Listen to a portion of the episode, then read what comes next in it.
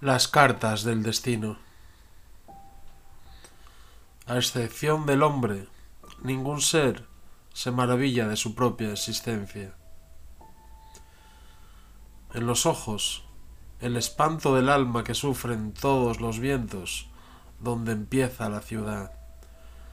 Su mirada se ha cansado de tanto observar desde la ventana. Detrás de ella no hay ningún mundo que exista a veces permite en silencio la apertura de los cortinajes que ocultaban sus pupilas. Entonces cruza una imagen hacia adentro que cae en su corazón, se desvanece y muero. Largo fue el invierno. Pon tu sombra en los relojes solares y suelta vientos por las llanuras. Nos queda el ayer, la lealtad de las costumbres, dentro del mundo interpretado al mirar. En el viento lleno de espacio cósmico no vemos la cara de los ángeles. Ellos no sabrían entonces si andan entre los vivos o los muertos.